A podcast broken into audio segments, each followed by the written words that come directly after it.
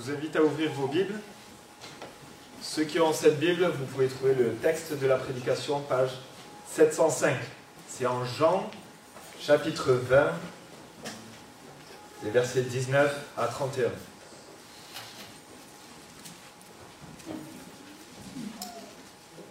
Je lis. Le soir de ce même dimanche, les portes de la maison où les disciples se trouvaient rassemblés étaient fermées, car ils avaient peur des chefs juifs.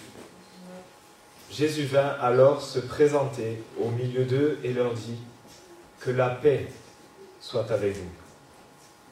Après avoir dit cela, il leur montra ses mains et son côté. Les disciples furent remplis de joie en voyant le Seigneur. Jésus leur dit de nouveau, Que la paix soit avec vous. Tout comme le Père m'a envoyé, moi aussi, je vous envoie. Après ces paroles, il souffla sur eux et leur dit, Recevez le Saint-Esprit. Ceux à qui vous pardonnerez les péchés, ils leur seront pardonnés. Ceux à qui vous les retirerez, ils leur seront retenus. Thomas, appelé Didyme, l'un des douze, n'était pas avec eux lorsque Jésus vint. Les autres disciples lui dirent donc, Nous avons vu le Seigneur. Mais il leur dit, Si je ne vois pas dans ses mains la marque des clous, si je n'y mets pas mon doigt, et si je ne mets pas ma main dans son côté, je ne croirai pas. Huit jours après, les disciples de Jésus étaient de nouveau dans la maison et Thomas se trouvait avec eux. Jésus vint alors que les portes étaient fermées, se tint au milieu d'eux et dit Que la paix soit avec vous. Puis, il dit à Thomas Avance ton doigt ici et regarde mes mains. Avance aussi ta main et mets-la dans mon côté. Ne sois pas incrédule, mais crois. Thomas lui répondit, Mon Seigneur et mon Dieu.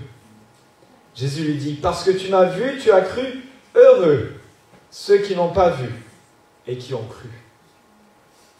Jésus a accompli encore en présence de ses disciples beaucoup d'autres signes qui ne sont pas décrits dans ce livre.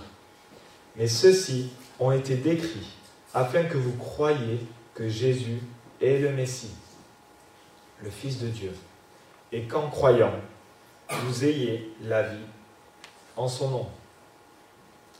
Jusqu'ici, la lecture de la parole de Dieu.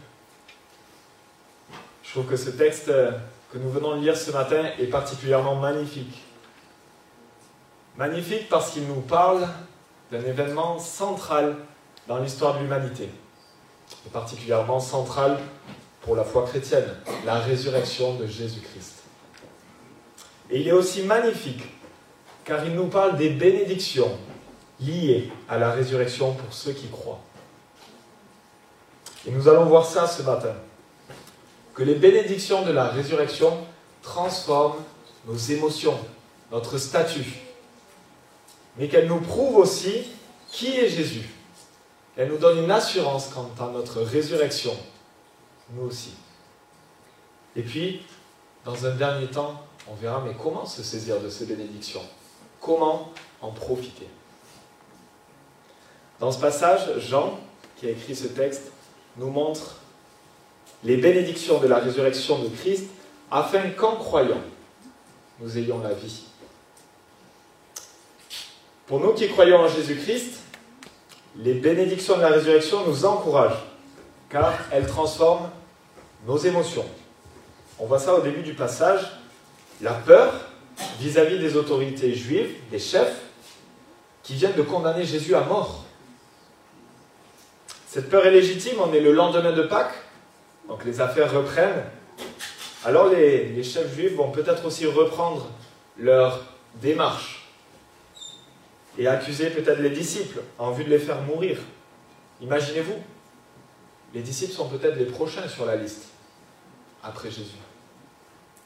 Voilà pourquoi ils s'enferment dans cette maison. Et au moment où ils voient Jésus qui leur annonce la paix et leur montre les traces des clous dans ses mains, alors la peur qui les paralysait, qui les encourageait à rester entre eux, s'enfuit. Voilà que la joie commence à bouillonner entre eux. C'est bien lui. La mort n'a pas pu le retenir. C'est plus qu'un ouf de soulagement. Ah, ça, ça fait du bien de le savoir. Non, non. Là, c'est de la joie et pas de la joie mesurée. Le texte dit qu'ils sont remplis de joie. On pourrait dire ivres de joie.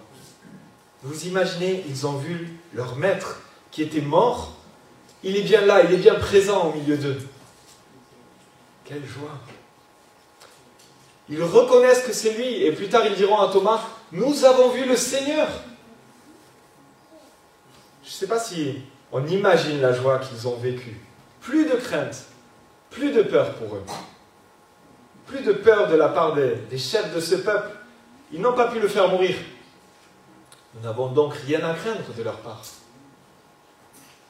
Impensable quelques minutes avant, cette joie contraste avec la peur qui les paralysait. On passe réellement de la peur à la joie quand on reconnaît que Christ est réellement ressuscité. Et pour nous aussi, cela doit être une excellente nouvelle. Nous pouvons à juste titre éprouver de la joie, car Christ a vaincu la mort, nous l'avons chanté. Le dimanche de Pâques est donc un jour de joie, peut-être plus que tous les autres jours dans l'année. Mais cette vérité ne transforme pas juste nos émotions, car la résurrection implique bien plus que cela. Et nous voyons qu'elle change aussi notre statut. Nous sommes réconciliés avec Dieu. Jésus le répète plusieurs fois, la paix soit avec vous. La paix. Il ne parle pas simplement du soulagement vis-à-vis des chefs juifs, il parle de la paix, la réconciliation avec leur Dieu. La réconciliation entre l'homme et Dieu par son sacrifice de substitution à la croix, à notre place. En effet, la Bible nous dit que Dieu est saint et juste et que nous, nous ne le sommes pas. Il y a donc une séparation entre l'être humain et son Dieu, le Dieu créateur. Et parce qu'il est saint et juste, il ne peut pas faire de compromis avec l'homme, avec notre impureté. Sinon, il ne serait plus ni saint ni juste. Il condamne donc l'homme à mourir pour salaire de son péché. Or, la bonne nouvelle de la résurrection de Jésus-Christ, c'est qu'il a porté notre péché sur la croix. Et il n'a pas porté notre péché à moitié. Il a porté tout notre péché, passé, présent et futur. Il a suivi la mort à notre place et il leur montre les preuves de cette paix. Il porte encore les stigmates de la croix. Ses mains et son côté sont en quelque sorte des, quittances de dette en sa chair. Regardez, vous n'avez plus à craindre le jugement de Dieu. Je l'ai subi à votre place. Nous passons donc d'un statut d'ennemi de Dieu, éloigné, séparé, un statut en paix avec Dieu, réconcilié par le sang de Jésus. C'est la plus grande entreprise de réconciliation de l'histoire de l'humanité. Et la bonne nouvelle, c'est qu'elle n'a pas échoué. Elle a réussi. Elle a été accomplie en Jésus-Christ. Quelle grâce pour nous qui croyons. Quelle bénédiction de la résurrection de Christ. Mais ce n'est pas tout. Sa résurrection nous prouve que nous sommes justifiés. Car Dieu est juste, nous l'avons dit. Parce qu'il nous annonce la paix, c'est la preuve que la justice de Dieu est pleinement satisfaite. Sa résurrection signifie qu'il n'y a pas ce qu'on appelle de reste à charge pour nous. C'est fait. Il a accompli la justice de Dieu à l'égard du péché. Vous vous souvenez, le salaire du péché, c'est la mort. Eh bien, la mort a eu lieu. Plus de crainte à essayer par tous les moyens d'être vu juste, d'être vu juste aux yeux de Dieu. Nous avons la preuve par sa résurrection que c'est acquis. Sa résurrection signifie que Dieu a agréé ce sacrifice. Si ce n'était pas le cas, il n'aurait jamais pu dire que la paix soit avec vous. Il aurait fallu de nouveaux sacrifices, encore et encore, comme le peuple d'Israël l'a fait pendant des siècles. Dans ce cas, Jésus n'aurait vraiment pas pu leur annoncer la paix. Or, Il l'a fait. Et il l'a fait à plusieurs reprises, trois fois dans ce passage. Ce qui change pour nous, c'est qu'avec la résurrection de Jésus-Christ, nous avons la preuve que nous sommes passés d'injustes, d'impurs, coupables aux yeux de Dieu, à justifier. Quelle grâce nous avons en Jésus-Christ. Je ne sais pas si on se, on s'imagine ce que cela a coûté et la grâce qui en découle. Sa résurrection montre vraiment l'étendue de sa grâce envers nous. Mais dans sa grâce, nous voyons qu'il ne fait pas que ça. Regardez, verset 21, on voit, il nous envoie en mission. Vous imaginez le, le changement de situation, le revirement de situation? Nous, passions, nous passons d'ennemis à ses représentants officiels sur la terre. C'est fou. Et pour accomplir cette mission, il nous enverra son esprit, dit le texte. Son Saint-Esprit, voilà une bénédiction supplémentaire. Son esprit repose sur nous et nous assiste pour vivre pour sa gloire là où il nous place. Nous sommes, nous qui avons placé notre foi en Jésus-Christ, en Jésus-Christ ressuscité, des témoins en mission dans le monde, conduits par son esprit pour manifester sa gloire. Imaginez-vous, nous qui menions des vies dans les ténèbres, sans saveur, il nous appelle celle de la terre, lumière du monde. C'est tout à fait l'inverse, le contraire. Et cela est possible grâce à son esprit. Ne négligeons jamais un tel privilège, de telles bénédictions qui découlent de la croix, qui découlent de sa résurrection le dimanche de Pâques. Et parmi les bénédictions de cette résurrection, nous avons aussi des preuves qui soutiennent notre foi, notamment l'assurance qu'il s'agit bien de Dieu. Si le doute pouvait subsister chez, certains, malgré, euh, on s'en souvient, euh, en Marc 15, la déclaration de l'officier romain qui, en voyant ces tremblements de terre, ces rochers qui se fendent, déclare assurément, cet homme était le Fils de Dieu. La résurrection de Jésus-Christ prouve à ses disciples, à nous-mêmes, que le seul qui peut vaincre la mort, c'est Dieu lui-même. C'est ce qui différencie des hommes.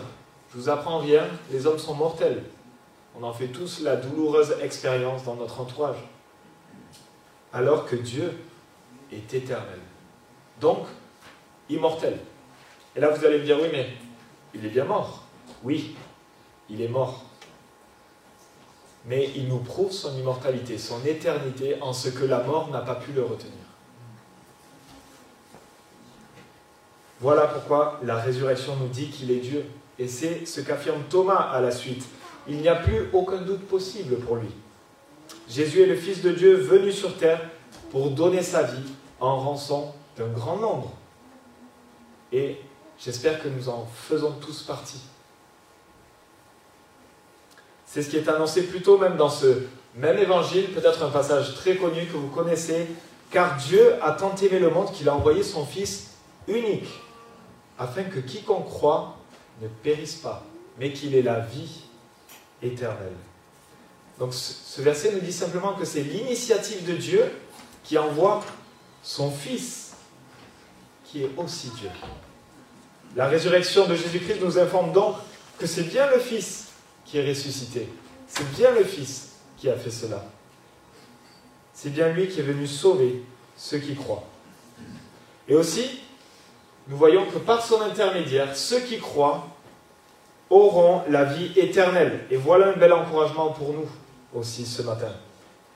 Quand nous oublions qui il est et ce qu'il peut faire, souvenons-nous qu'il est Dieu et que sa résurrection nous prouve que nous aussi, ceux qui croient, nous ressusciterons avec lui. Le simple fait que la mort n'a pas pu le retenir nous montre que comme Christ, nous ressusciterons aussi pour la vie éternelle. Il est la preuve en fait de cette promesse, en quelque sorte la compte.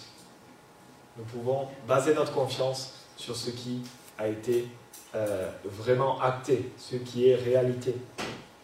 Voilà pourquoi il y a une grande bénédiction pour tous ceux d'entre nous ce matin qui croient, qui avons placé notre confiance en Jésus-Christ. Je ne sais pas si vous êtes adepte des, des, nouvelles technologies, mais certainement vous savez que les, plus grands scientifiques de chez Google notamment cherchent tout pour euh, rallonger l'espérance de vie jusqu'à atteindre l'objectif, l'éternité. Sauf que ça ne fonctionne pas. Mais ce que ça nous dit, c'est que l'être humain a dans son cœur l'espérance, l'aspiration à l'éternité. Nous aspirons tous à vivre. Je pense que, sans vous connaître tous parfaitement, personne ne souhaite la mort. Personne ne souhaite la fin. Eh bien, par la résurrection de Christ, cela est promis et démontré. Nous, nous ressusciterons tout comme lui, pour vivre éternellement dans sa présence. Et vous l'avez vu dans le texte, Jésus nous dit qu'il y a une bénédiction particulière pour ceux qui croient sans même l'avoir vu. Il parle de nous. En 2022, nous n'avons pas vu les traces dans ses mains, ni la marque dans son côté. Et pourtant, nous croyons. Alors pourquoi il dit ça? Simplement, cela démontre une foi encore plus grande. Imaginez-vous, il faut de la foi pour euh, s'asseoir sur une chaise. Peut-être qu'en arrivant ce matin, vous allez tester la chaise. En plus, c'est des chaises pliantes, donc des fois on a des surprises. Mais voilà, on teste peut-être, on s'assoit, on a une certaine confiance dans cette chaise. Mais la même personne, aveugle, qui ne connaît pas cette chaise, qui ne sait même pas exactement où se positionner, démontre plus de foi que vous en vous asseyant. Et pourtant, c'est la même action, c'est la même action de s'asseoir. Nous sommes donc bénis, nous qui croyons, sans avoir pu voir et mettre nos mains dans ses mains, dans, son côté. Et ça ne veut pas dire que Dieu néglige nos doutes. Vous l'avez remarqué aussi, c'est tout le contraire. Il prend soin de notre difficulté à croire. À l'exemple euh, de Thomas, il en tient compte, il démontre sa patience envers nous face à notre incrédulité démontre sa patience afin que le plus grand nombre puisse croire. Quel amour, quelle patience il a envers nous. Voilà un vrai encouragement aussi pour nous. Et dans un autre sens, ce qui est intéressant dans l'incrédulité de Thomas, c'est qu'elle nous montre aussi le sérieux de sa foi. Les disciples ne sont pas une troupe euh, d'illuminés qui se sont fait berner ou avoir par un charlatan qui parlait bien. Et nous non plus, nous ne faisons pas partie de ce groupe. On connaît tous des gens comme ça et on ne les considère pas comme sérieux. Non, les disciples ont suivi le Fils de Dieu sur terre pendant trois ans. Ils ont constaté sa mort et ils ont aussi constaté sa résurrection. Et ça, c'est aussi un vrai encouragement pour nous. Cela démontre qu'avoir la foi n'est pas un manque de sérieux. Au contraire, et contrairement à ce que le monde pourrait penser, croire, c'est prendre avec tout le sérieux qu'il soit l'amour de Dieu envers sa création, envers sa créature. Alors peut-être que vous m'écoutez et à ce moment-là vous dites, mais ok Luc, mais comment se saisir de ces bénédictions? Ça donne envie, je, vois l'intérêt.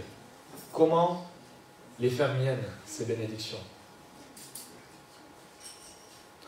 Si c'est la question que tu te poses ce matin, j'ai une bonne nouvelle. C'est assez simple. Et le texte le dit. Il suffit de placer ta foi en Jésus-Christ, de croire. C'est Jésus qui répond cela au scepticisme de Thomas. Ne sois pas incrédule, mais crois. Et Thomas, face à l'évidence, n'a plus de doute. Il fait cette magnifique affirmation, Mon Seigneur est aussi mon Dieu. Cette déclaration affirme une croyance ferme en la résurrection. C'est bien lui. Je me souviens, je l'ai suivi pendant trois ans, je le connais, peut-être le son de sa voix, peut-être son apparence. C'est lui, c'est mon Seigneur. C'est lui, aucun doute. Je l'ai vu cloué sur le bois, et là je le vois ce matin, ou je ne sais pas à quel moment c'était de la journée, mais je le vois face à moi. Et surtout, cette affirmation démontre une confiance totale dans la divinité de Jésus-Christ. Aussi vrai qu'il est mon Seigneur, que j'ai vu, que j'ai suivi, aussi vrai, il est aussi mon Dieu.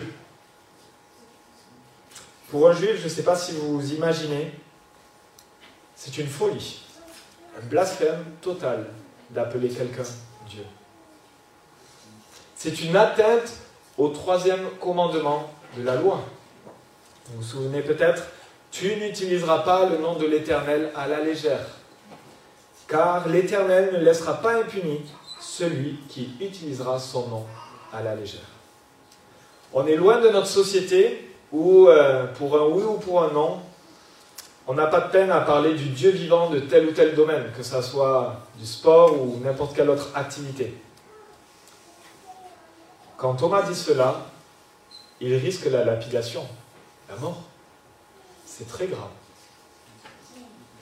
Alors, soit Thomas, de sceptique, raisonné, cartésien on pourrait même dire, vient juste de basculer en un instant dans la folie totale et ne tient plus trop compte de sa vie, soit sa déclaration, aussi surprenante qu'elle soit, qu'elle peut paraître, est la déclaration la plus raisonnable, la plus logique à ce qu'il est en train de voir, à ce qu'il lui est donné de voir dans ces circonstances.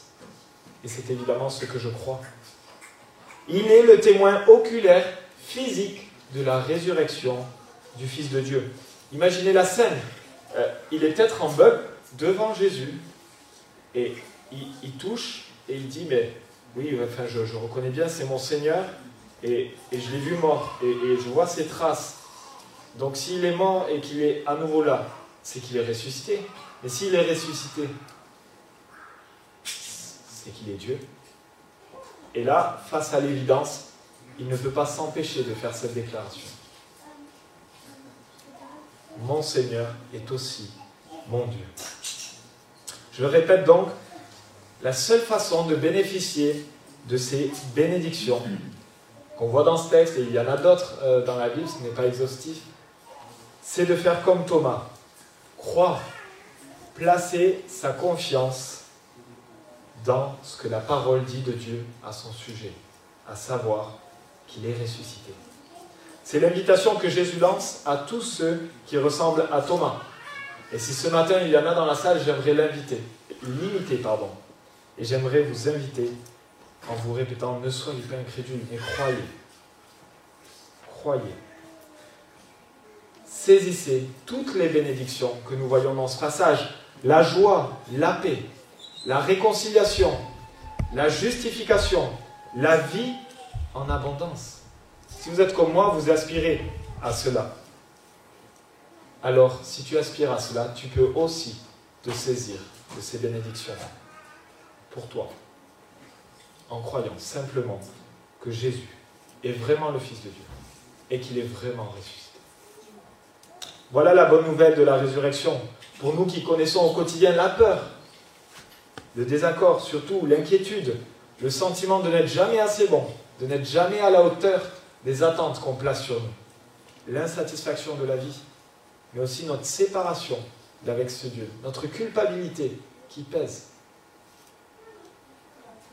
La résurrection transforme tout cela et nous fait part de nombreuses bénédictions. La Bible nous dit que nous sommes richement bénis en Christ, richement bénis en Christ. Et Jean, donc un des disciples, celui qui courait euh, un peu plus vite que Matthieu, si vous avez entendu, donc euh, Pierre, pardon, celui qui a écrit ce texte que nous avons lu, écrit clairement quel est son objectif dans les derniers versets du passage qu'on a lu. Que ceux qui lisent, nous tous ce matin, croient que Jésus est le Messie, le Fils de Dieu. Le Messie, c'est celui qui donne la délivrance, la délivrance sur toute notre vie dissoute, dissolue. Il vient nous délivrer de la condamnation de Dieu qui pesait sur nous, de ce juste jugement. Et vu qu'il nous délivre de la mort, ben, par conséquent, il nous permet de recevoir la vie en son nom, la vie éternelle. Saisissez ce précieux cadeau. Attachez-vous à ces bénédictions. Croyez et vous aurez la vie en son nom. C'est ce que ce texte dit. Et pour toi, qui es comme Thomas, sois vraiment comme Thomas. Crois. Et pour toi qui as vraiment placé ta confiance en Jésus-Christ, en sa résurrection, remémore-toi toutes les bénédictions qui l'accompagnent, qui découlent de sa résurrection, et sois encouragé pour ton quotidien par l'œuvre de ton Seigneur, de ton Dieu. Je prie vraiment que Jésus-Christ ressuscité soit l'objet de notre reconnaissance, de toute notre joie, et que cela dure l'éternité. À lui seul la gloire.